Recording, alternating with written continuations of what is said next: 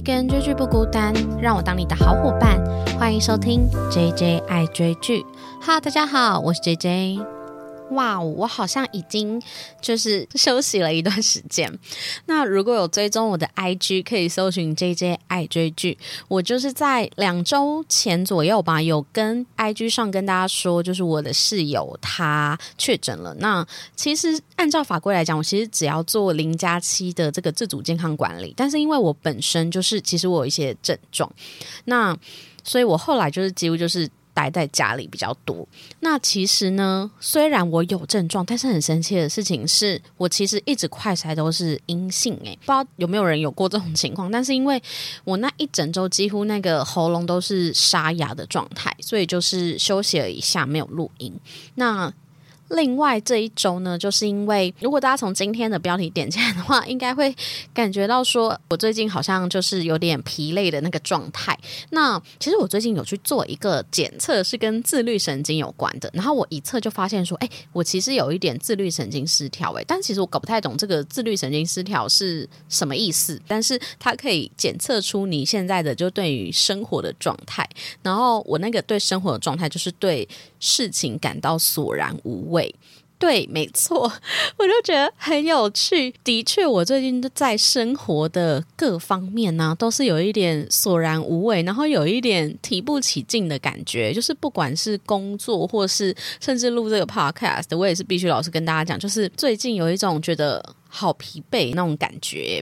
对，所以呢，在这段期间内呢，我就看了两部，其实之前也都讨论过，然后这两部剧也是在最近这两周都完结篇的，就是《我的出走日记》跟《我们的蓝调时光》，我就觉得这两部真的是好适合我现在这个状态下来看，尤其如果你也跟我一样，就是有时候都会经历一些生活的那种，就觉得啊，情绪好疲惫啊，或是有点累，不想做任何事情。另一方面，那个比较勤劳一点的你呢，就会一直跟你打气，说赶快动起来，赶快动起来。这样子的心理状态的话，我想你应该也会非常非常喜欢这两部剧。对，接下来呢，我就是想要把这两部剧的结局呢都一起聊，因为我的出走日记，我其实。前两集我就才聊完，然后大概他是演到第十四集的时候，那一直有一些听众就是会来敲碗说：“哦，想听我的出走日记的结局。”但其实老实说，我觉得我在十四集的时候就讲的差不多。然后他最后两集，我其实觉得他的收尾有一点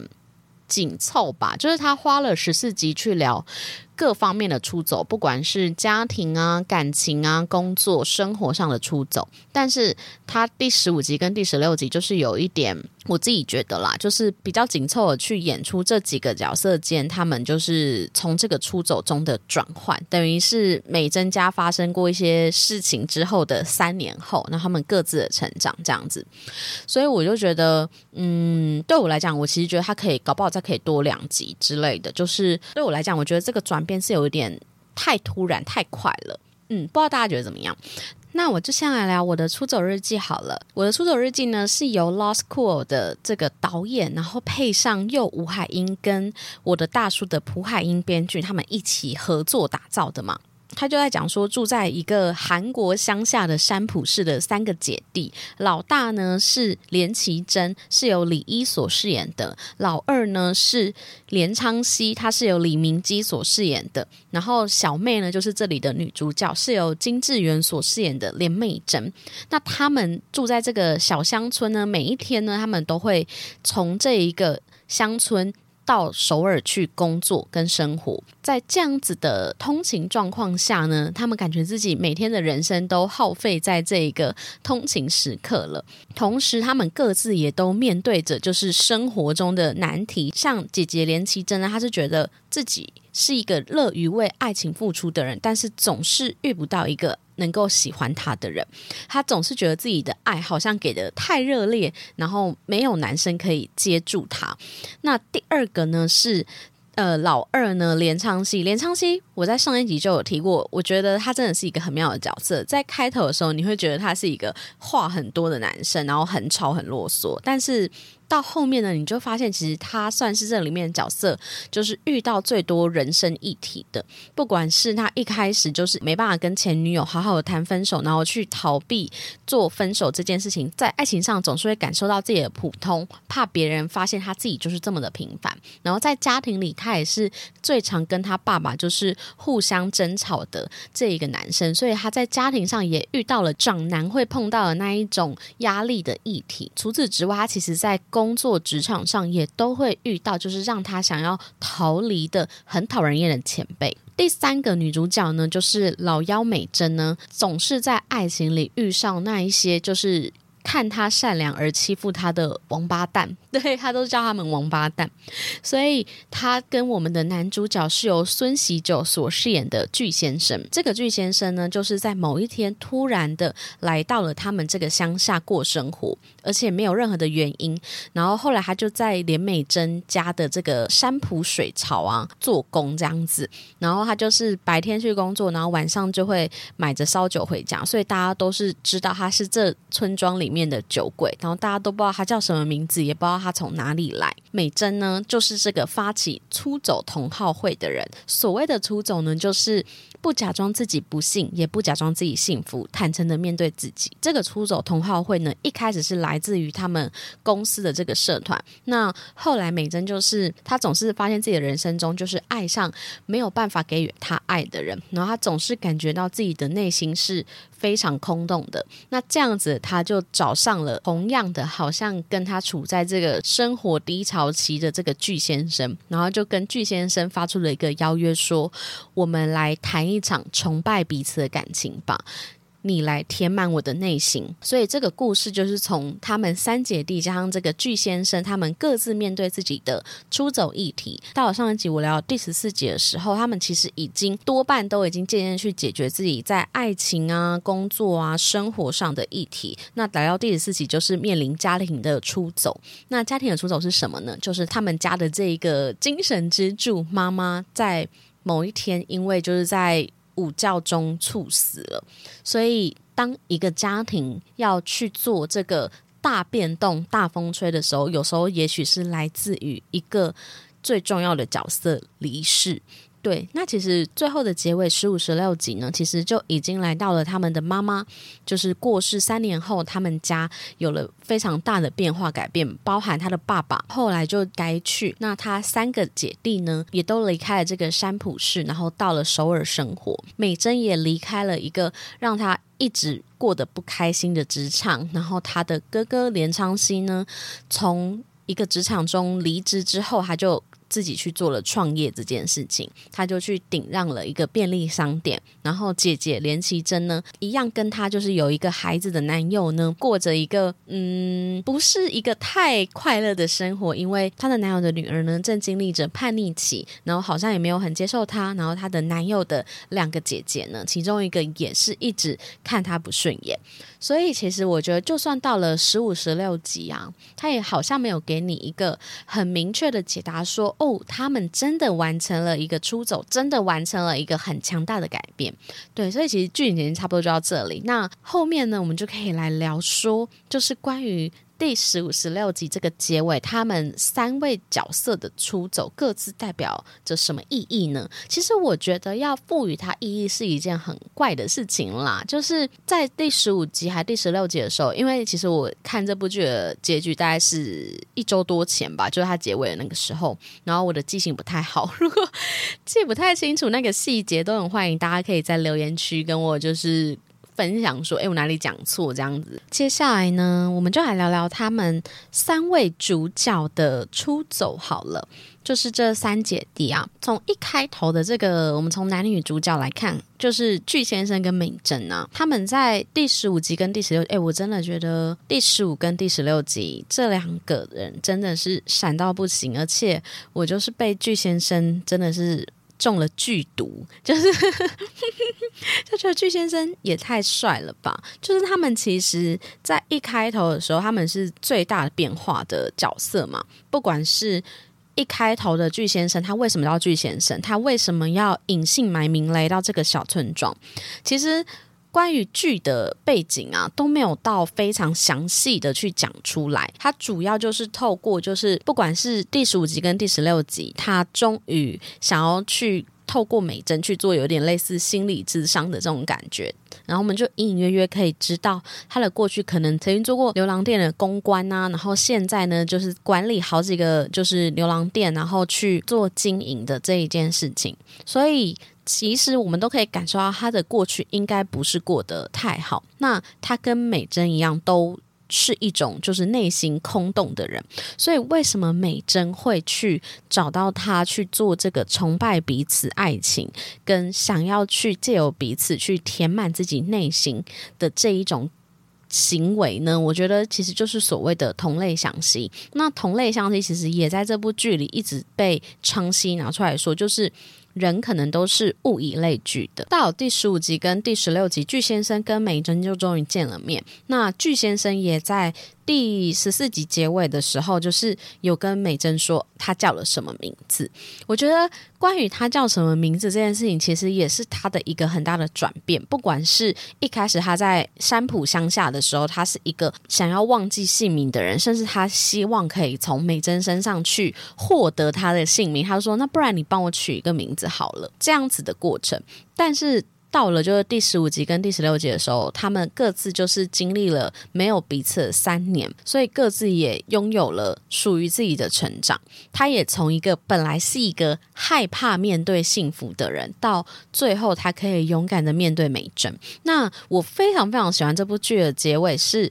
他第十五集跟第十六集并没有去很戏剧化的说哦。美珍，她可能，例如美珍，她想要得到一个填满内心的爱情，她并没有非常的浮夸去演说哦，巨先生是怎么去疼爱她或什么的。虽然我觉得他们的互动真的非常非常甜蜜，尤其是当他们三年后第一次相见的时候，那一个巨先生就是带着他一直走，一直走，然后去帮他买了后背包啊，然后把美珍所有的东西都放到了他的背包里，甚至还帮了美珍就是换一双鞋子什么的，就是他是用非常真实的。行动去刻画巨先生对于美珍的疼爱。那除此之外呢？美珍的出走也不只是爱情，还有包含他离开了那一个一直让他得不到成就感的工作。他去做了一个，就是有点像是行政类型吧，就是好像是信用卡公司的这一种。工作，他就再也不碰他本来很擅长的设计相关的专业。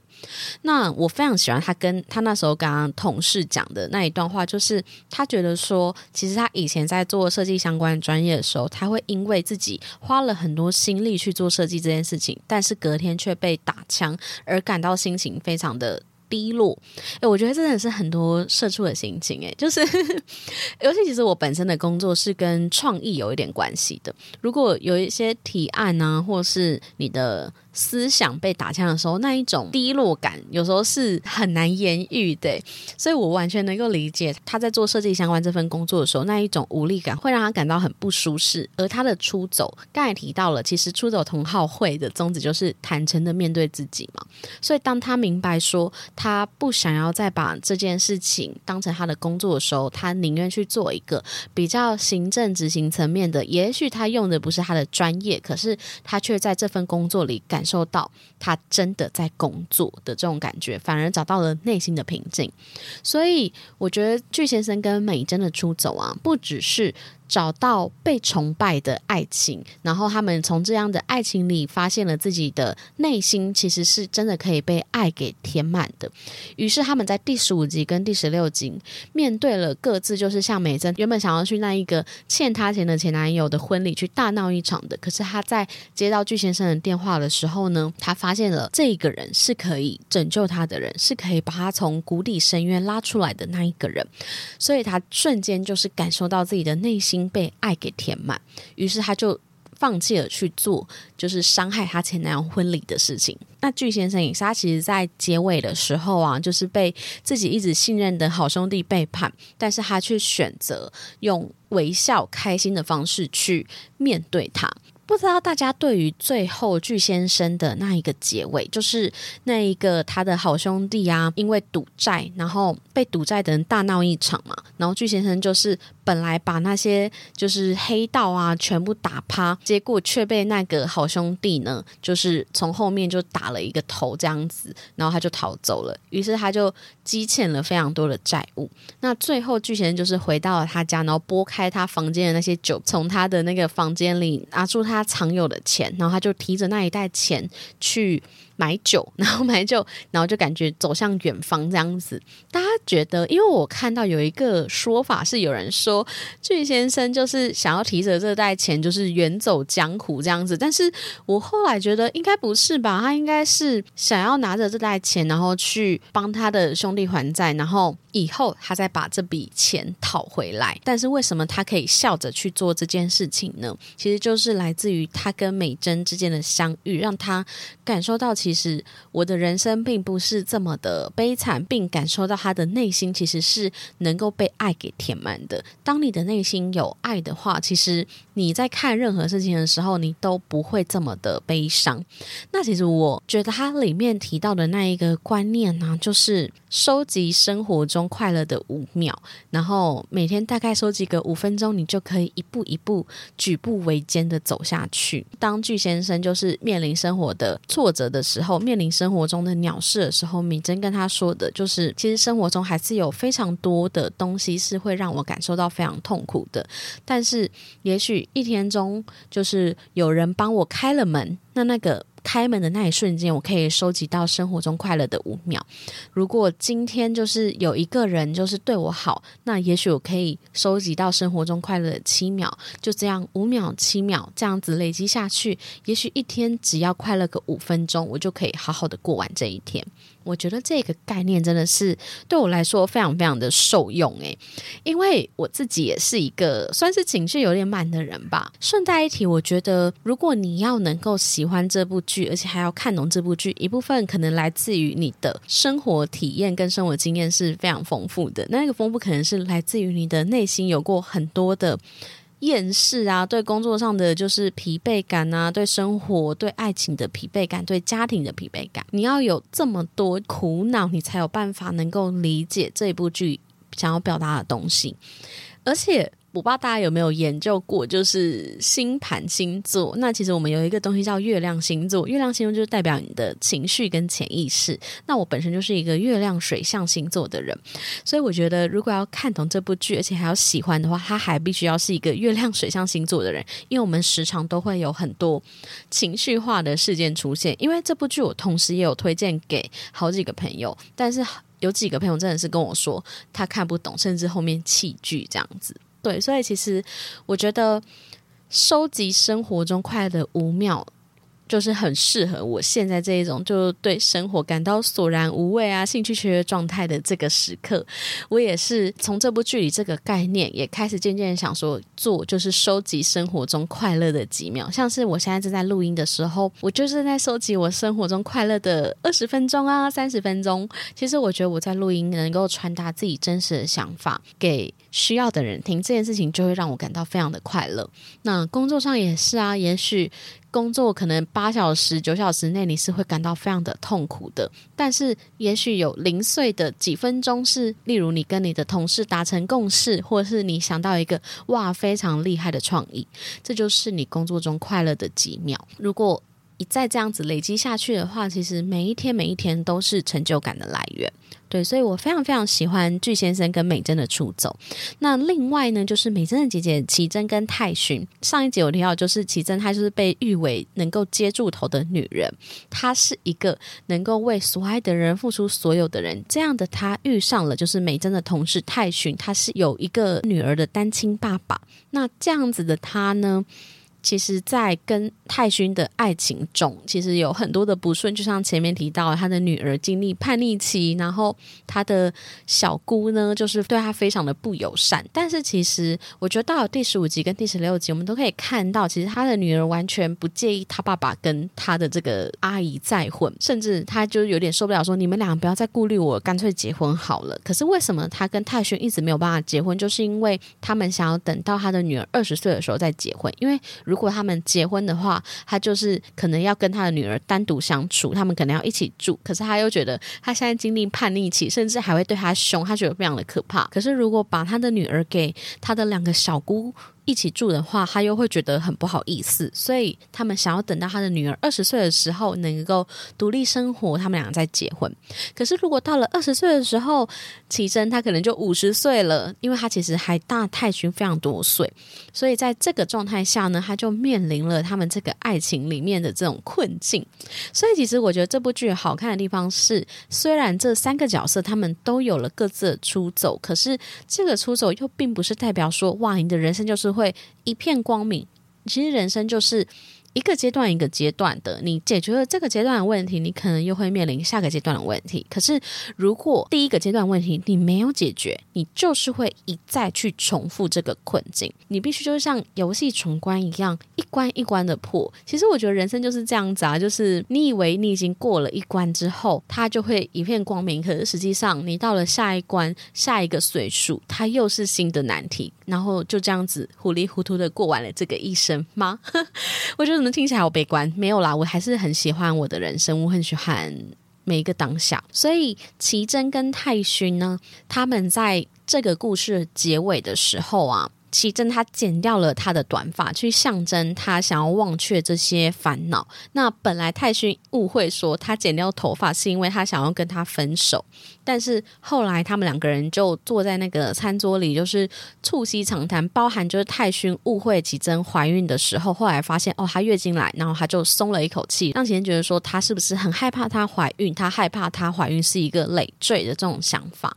所以他们两个人也解开了这样的误会，然后奇珍也告诉他。他说：“像他一个好像这样活在社会框架里的人，想要在一定的年龄内结婚生子，这样子的想法的女生，好像是在这个社会期待下所有的想法。可是，当他遇上了泰勋，他就知道他是一个可以为爱的人奉献所有的人。那这样子的他，其实他的角色是当男生也没有关系吧？他去当那个保护泰勋的人也没有关系吧？”所以，其实奇珍这个角色算是我在这部剧里数一数二喜欢的，因为我觉得我好喜欢他，是他能够勇敢的去面对自己生活中的每一个需求，甚至他是第一个去勇敢的踏出自己的舒适圈，然后去询问那一个一直会撩其他的女同事，但是却不撩他，他想要知道说他到底出了什么问题，也就是因为他突破自我，他才获得了他自己人生中的出走。那到了。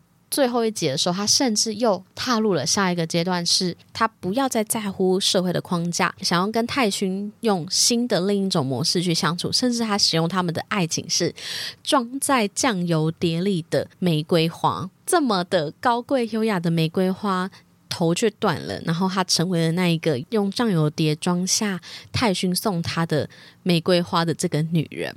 好像没那么华丽，但是却还是十分的高贵的爱情。除此之外呢，来到了就是连家的二儿子啊，就是昌熙。昌熙的出走呢，刚才也提到了好多好多，就是他不止面临了职场的出走，他去做了创业。他在家庭呢，也渐渐找回了自己的主控权，因为他总是觉得自己是被爸爸的期待下成长的一个人。他也在这个家庭中，就是经历妈妈的离别啊，他就开始跟着他爸爸陪伴他相处，然后甚至他还是那一个帮他爸爸找桃花的人。对，就是他。他好像这几年就是一直很努力的帮爸爸安排相亲，然后每一次相亲还去做这个拉皮呀什么之类做美容这样子。对，所以他在家庭里也找到了主控权，然后甚至他其实跟这个他们之间的一个邻居就是贤雅，就是后面其实有在一起，但是在在一起的过程中呢，其实昌熙他在一开始创业其实并没有这么的顺利，他正是投资了一个烤地瓜机，但是最后却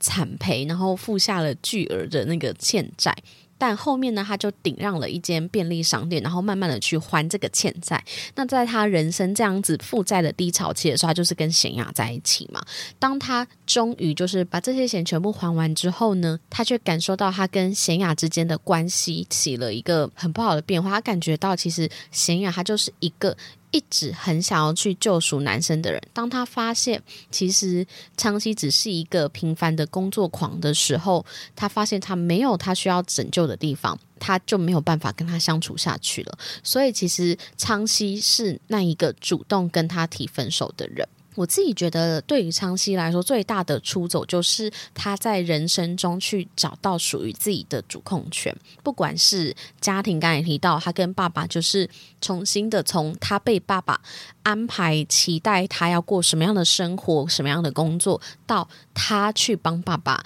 安排他爸爸未来的人生，这样子的主控权，创业也是他从他的职场，他总是感觉到自己是被选择的那一方，他只能承受不喜欢的工作、不喜欢的职场前辈，到他成为了。一家便利商店的老板。第三个就是他还在爱情中找回了主控权，就是他本来是一个不敢跟女朋友提分手，以至于他都会先让女朋友去跟别的男生聊天啊，或是他自己去看电影，然后去让女朋友感受到被冷落，然后让女方主动来跟他提分手这样子的角色，甚至能够勇敢的成为那一个。主动提分手的人，主动去决定一个关系是否要继续下去的人，然后甚至他也跟夏亚说：“如果当你以后感到疲惫了，那时候我也单身，我也很欢迎你来找我。”他甚至成为了一个可以承接别人的人。有人说，如果你要去谈一段恋爱啊，你应该要是先把自己照顾好的人，你能够学会爱自己，你才能够去爱别人。所以，我觉得。对于长期来说，他在这几年的转变，就是他找寻到了自己存在的价值。从第一集的时候，他很怕女朋友发现他是一个平凡的人，到后面呼应的是，他觉得我就是一个平凡的人，这样有什么不好呢？对，所以甚至到他最后的结尾啊，他甚至找到了。可以说他人生的天命嘛，就是他发现他们家族只要有人离世，不管是他妈妈或是他的奶奶，他都是那一个去陪伴他们走完人生最后一程，然后握着他们手的那一个人。还有贤雅的前男友，就是当他前男友要过世的时候，他也是那一个陪在他前男友身边最后一刻的人。所以，他最后因为他本来想要去上一个就是关于景福宫历史的课，但是却因为人潮拥挤，然后就进到了一个热门的课程，那个课程就是。礼仪师，所以他就感觉到自己就是顺应着宇宙的安排，然后来到了这一堂课的座位。于是他就，也许在他的结尾，他会去成为一个礼仪师。对，所以其实我觉得这部剧呢。在最后的两集啊，他并没有真的很特别、很戏剧化去说他们未来的发展是多么的有戏剧性，然后他们的出走让他们的人生变得一片光明，并没有。它就是一部非常写实的剧，就是他们各自透过自己的方式去重新的面对自己，坦诚的面对自己。我就是这样子的人啊，就算走过了这个困境，其实我还是我。然后你走过了人生一个困境之后，下面还会有另一个坎。对，所以其实我觉得这部剧在结尾的时候，对我来说，其实就像美珍讲的，就是所谓的出走啊，它并不一定真的是解决什么问题。光是你发现它，你意识到你自己的困难，那个就是所谓的出走。我真的觉得能够意识自己的问题这件事情，就是一个很好的开端。就像。我说的，我以前不知道我自己其实是一个情绪很重的人，但是当我开始意识到啊，其实我很容易被情绪困扰的时候，当我又有情绪出现的时候，我会站在一个旁观者的角度去看，说啊，为什么我现在会生气？为什么我现在会难过？为什么我现在会感到对生活索然无味？我其实觉得啊，这也许以后可以来聊聊吧。觉得其实我的索然无味，并不是说我的生活中有什么瓶颈，而是因为我可能完成了一些人生的目标。那这些目标当达成的时候，你会有一种啊，完成了。那下一个目标呢？下一个目标要怎么走呢？的这种感觉，对我来讲，我自己剖析我现在的状态，可能是类似这样子，就是我会有一种还想要变得更好的渴望，可是我却不知道我该应该怎么样变得更好。对，应该是类似这种状态。那也欢迎大家可以分享说，你看完我的出走日记之后啊，你有没有感受到你的人生中一直经历什么样的困境？那你是否有在经历就是出走的这件事情？那你又是如何出走？那出走日记。最后的结尾带给你的感觉是什么呢？那接下来呢，我们就来聊下一部，就是最近也才刚结尾的《我们的蓝调时光》。那《我们的蓝调时光》呢，我也为他做过一集 podcast。上一次大概是聊到第九集，就是里面的那个配角应泉跟浩熙，还有他们的。儿女之间就怀孕的这个故事。后面呢，其实老实说，我们的蓝调时光我有好几周没有追耶，我是到。看完我的出走日记之后，好像又才把我们的蓝调时光补回来。这部剧呢，我也稍微来简介一下，它是由《没关系是爱情啊》的这个金奎泰导演，跟我亲爱的朋友们的卢锡金编剧合作打造的这一部剧。那它其实它的主场景一样，也跟我的出走日记一样，是一个韩国的济州岛。说它是乡下吗？不过其实韩国济州岛就算是一一个热门的观光景点吧。但是他们就是在济州生活的这个。小渔村，那里面的很多年长的妈妈们，她们都是以海女。当做职业过生活，这个故事里面呢，其实我觉得它非常难用一个主线故事来讲，因为它其实没有特别的主角，而且里面根本是众星云集。不管是里面因为鼻咽癌淡出演员圈许久的这个金宇彬，这也是他回归后的第一部戏之外，他的女朋友申敏儿也是在里面是一个要角，跟他一起对戏的还有李秉宪呐，然后还有前面出现过的车胜元、李贞莹、韩志敏。严正化，然后或是到最后几集非常厉害的老演员，就是金惠子，还有高斗星，都是非常非常大咖的演员，但是。这部戏很特别，就是它并没有一个特定的男女主角，而是把这里面的每一个角色呢，全都串联在一起。他们就是一起生活在济州这个地方的这个小渔村的居民。那其实我在看这部剧到最后的时候，我也是因为我其实对音乐是没有什么研究，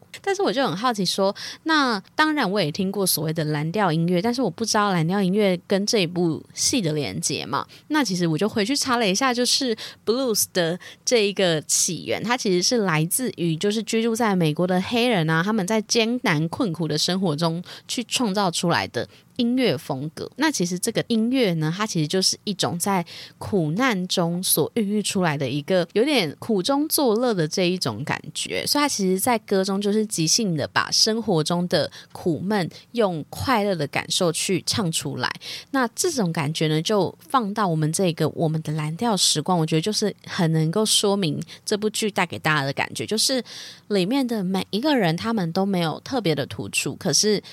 每一个人的故事都被非常立体的去刻画出来，而且它其实虽然有这么多个角色跟这么多条线啊，你都不会搞混，是因为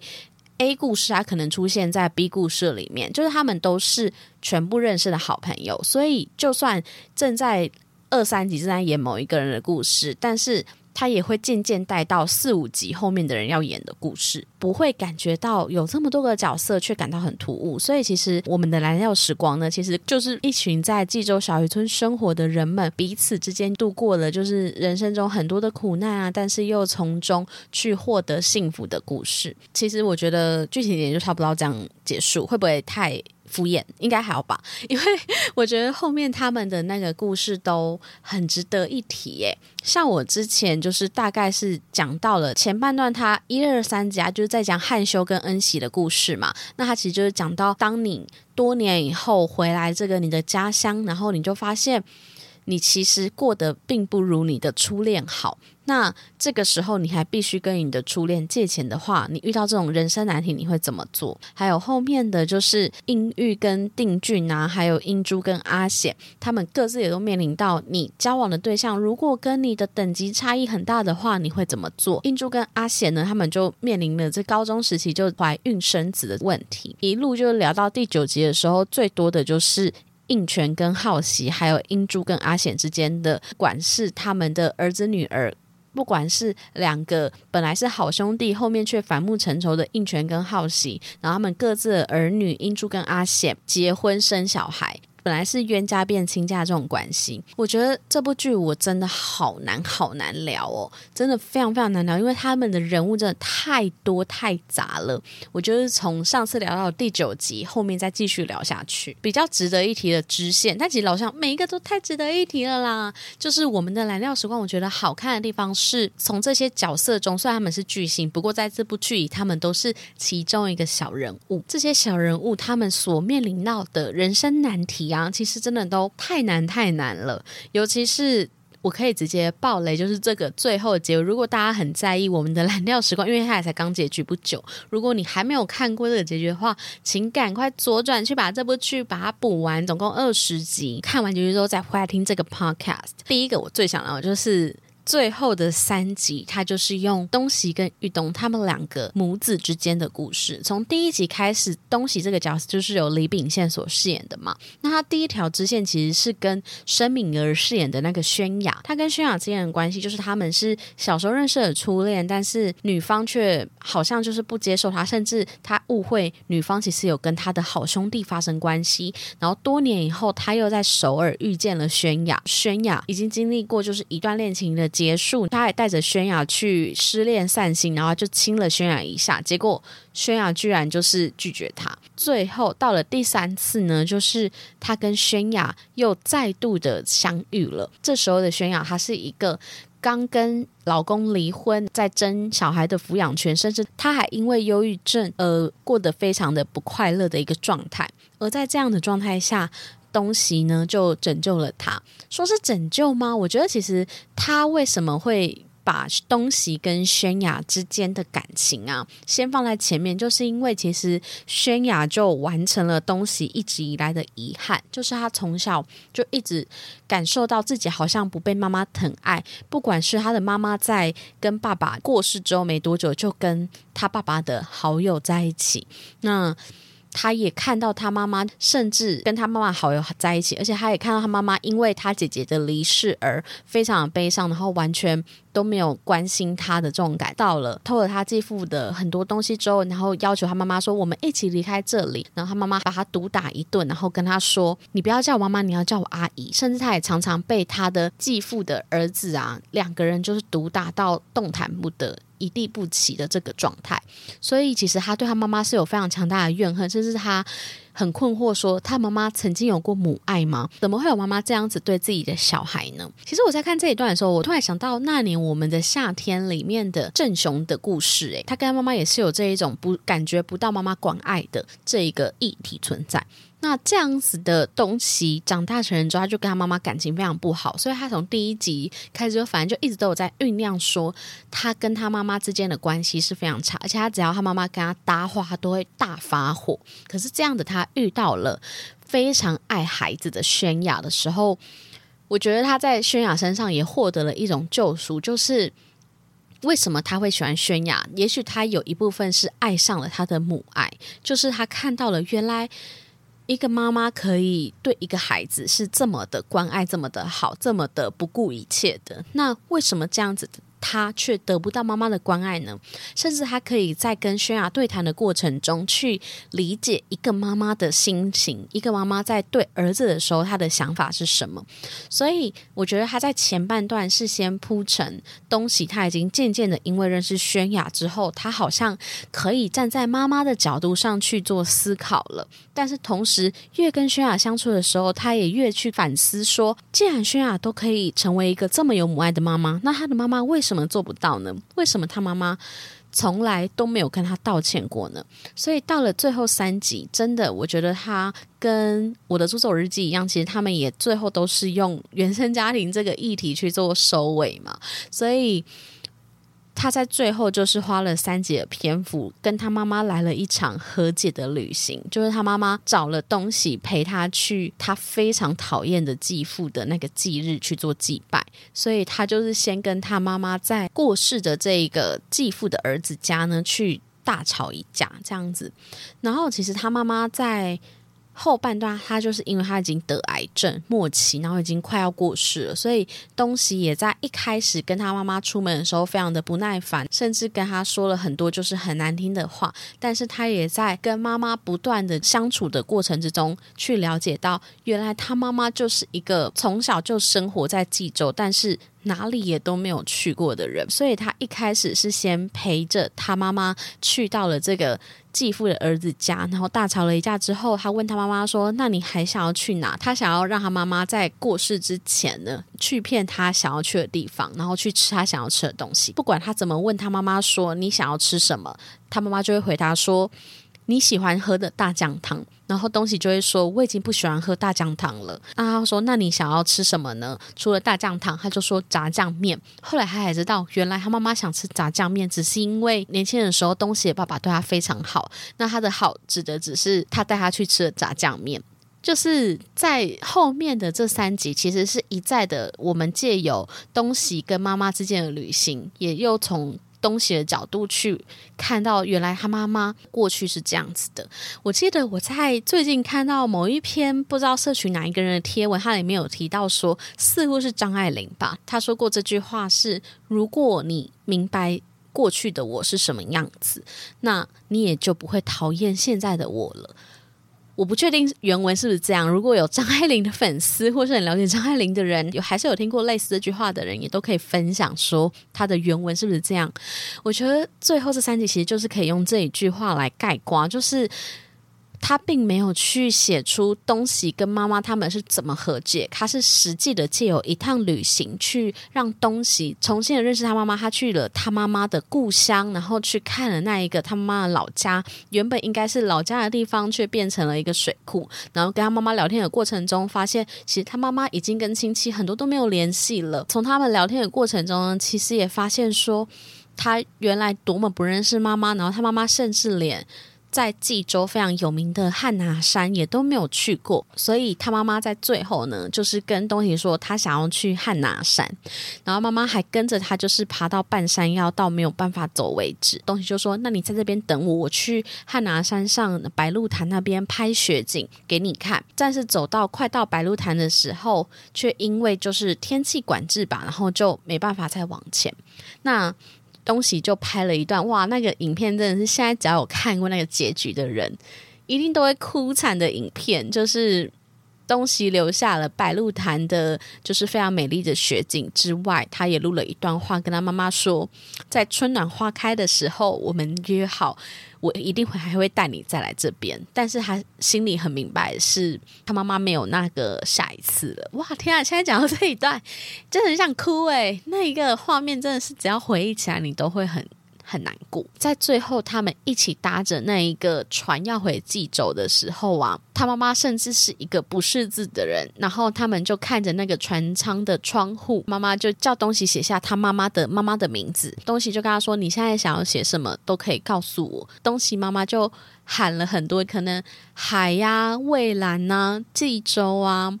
东西呀，东西姐姐的名字，你就发现原来其实东西妈妈的人生啊，它就只是一个船舱上的那个窗户可以被记录下来的那些名字，然后他就是过着非常简朴的人生，所以在最后东西并没有真的获得他妈妈的道歉，但是他妈妈就回他一句说：“一个疯女人哪来的羞愧跟道歉呢？”他才发现说，其实对于这样子的妈妈来说，这样子人生就是非常简单，哪里也没去过，然后什么样的男人都没有遇过的这种女人来说，她怎么会知道要怎么给小孩一个好的享受呢？她只知道让小孩三餐温饱，有一个屋顶的房子可以让小孩居住，这样对她来说就是给小孩最好的照顾了。所以我觉得最后的这一个结尾的和解真的是非常非常的感动，甚至到了最后，就是他妈妈煮了那一锅就东西，跟他说：“其实我不喝大酱汤，是因为其他人煮的都没有你好吃。”他在煮完最后一碗大酱汤的时候，他就离世了。哇，这一段我不知道大家有没有觉得我声音变了，因为这一段我录了四五次，我真的忍不住哭出来。因为在看这一段的时候，我就想到去年我阿妈过世之前没多久。他就煮了一个，就是他的拿手菜，就是瓜仔肉。然后哇，这一段我要怎么录？我真的会哭出来。就是这个瓜仔肉，我那时候没有吃完。后来我妈过世之后，我就是。一直冰在冷冻 库里，都没有拿去丢掉。但是后面 后面因为因缘际会下，总之我的室友不小心就把那个瓜仔肉丢掉了。那时候我其实有一点生气，但是后面我就释怀了，因为其实他丢掉的那一天是我阿妈的百日，所以我就发现说，其实也许是我阿妈在告诉我要放下这件事情。所以当我看到这一段的时候，我真的是先去旁边哭一场哦！我现在真的是录到哭出来第一次，对，所以嗯，当我看到东西这一段，然后就是他喝到他妈妈最后留给他的大酱汤，然后抱着他妈妈痛哭的时候，我想如果大家都有过这种经历的话，你真的是会哭到不行。然后最后我觉得。东西这一段，我就是我不知道怎么做结尾。我觉得这个结尾应该是要放在说，他跟他妈妈一起登上那个汉拿山的时候，他问他妈妈说：“你这辈子什么时候最快乐？”他妈妈回答说：“就是现在。”我觉得这一段也是真的是最后三集当做结尾，真的是超级超级棒的。就是我们可以看到，其实东西这个角色从一开始那个很像情绪控管有问题，但是在这样子非常暴躁的。然后坏脾气的男生底下，他其实是一个非常细腻跟善良的人。然后他的妈妈也因此，他的妈妈也在那场旅行中也有跟轩雅见过面。然后他只是很单纯的跟轩雅说，东西真的是一个非常非常非常善良的孩子。然后他们两个就相视而笑。对，所以我觉得从这部剧里面，我们就是可以看到这些角色他们面临到的磨难都非常的真实跟写实，而且都太难太难了。但是最后他们都拥有一个好结局。那除此除了东西真的是 man 到爆之外啊，就是里面金宇彬所饰演的定俊也是 man 到不行。就是他跟英玉跟英熙的故事。一开始他跟英玉在一起的时候，被村子里的人都说他好像就是爱骗人啊什么的。但是后面他跟英玉渐渐的相处跟认识彼此，还有到了某一集，英玉的姐姐英熙来到了济州的时候，他才知道其实。英玉他都没有说过谎，然后他每天晚上会接到的那些电话，全都是他的姐姐英熙打来的。那英熙其实也是这部剧里第一次请到的这个唐氏镇演员。唐氏镇演员应该是韩剧里面首次出现的这个演员。其实不只是英熙这个角色，里面还有一个角色，就是一个聋哑人士，他同时也是定俊的弟弟喜欢的对象。他也在真实世界中也是一个真实的听不见的听障。所以其实这部剧，我觉得他真的非常非常值得尊敬。就不只是众星云集之外，他在里面也用了很多我们一般比较不会见到的演员，也给予观众们重新去认识他们的机会。那。定俊他就是后面发现说啊，其实英玉他并不是刻意要隐瞒大家，也不是刻意要跟这里的人疏离，而是因为他不知道怎么去开口。他拥有这样子的姐姐，他只想要就是远离他的姐姐，然后逃来济州过生活，假装他过得很好，然后没有姐姐也很棒。我非常喜欢定俊他在第一次见到英熙的时候，他表现出他吓到的样子嘛。但是后来呢，他又。追上来告诉英玉说，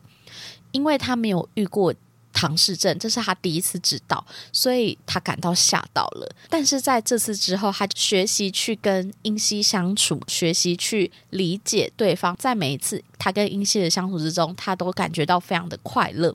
所以也从相处跟理解的这个角度，所以他就更喜欢彼此。我觉得。金宇彬这个角色也是在里面是一个很有深度的角色。他从一开始好像是一个沉默寡言的船长，然后我们也看到他渐渐的，就是被韩志明所饰演的音域所吸引，展现了非常强大的男友力。不管别人怎么说他的女友，他都是直接去问他女友说：“你有说过谎吗？”只要他女友说没有，他就知道他没有，他就是无条件的相信对方。甚至到了后面出现了。英熙这个姐姐，她也是展现出，其实她是一个非常具有强大的理解能力、跟包容能力，还有同理能力的一个角色。所以我觉得定俊真的是不亚于东西，也是一个 man 到爆的角色。那除此之外，我觉得还有好多点可以聊。可是因为我刚才东西那怕真的聊很多诶，我不知道这一集要录到多长，而且我中间真的是聊东西那怕的时候哭到爆，一度真的是录不下去。对。那除此之外，其实还有美兰跟恩熙啊，他们之间也有这个假闺蜜的议题，还有里面的老奶奶春熙跟那个小女孩恩琪面临到他们的这个爸爸还有儿子呢，因为一场车祸而躺在医院，差点奄奄一息，差点过世。小小的恩琪就是一直想着爸爸跟他说，济州有一百个月亮的传说，所以他就央求奶奶带他去。这个一百个月亮的地方，然后他们就在他爸爸病危的那一天呢，去了这个地方，然后去许愿。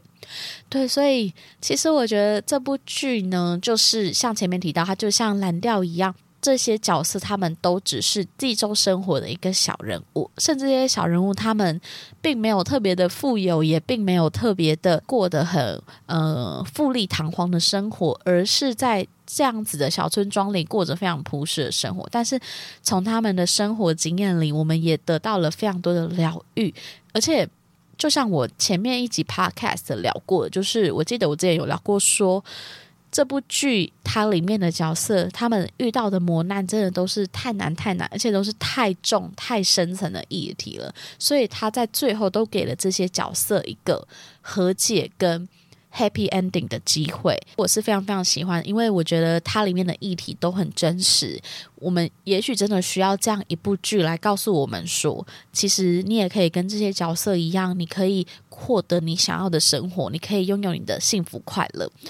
我觉得我有帮这部剧下一个最后的 ending。它其实，在最后这个剧的结尾的时候，导演有放几句话在最后的 ending card。他有说：“有个使命，我们都不该遗忘。我们生于这片土地，并非为了承受磨难与不幸，我们是为了幸福而生。祝大家幸福快乐。”我也是觉得，在看完这部剧之后，我就觉得，如果你是会喜欢这部剧的人，你一定也是生活中经历很多悲伤跟不幸事情的人。我希望所有的好事都可以降临在平凡的你身上。对，那我觉得这部剧真的是每次录我都会好想哭。如果刚才中间有几段你觉得有点断断续续，或是有点哽咽的话，请大家多包涵，因为我真的是哭出来。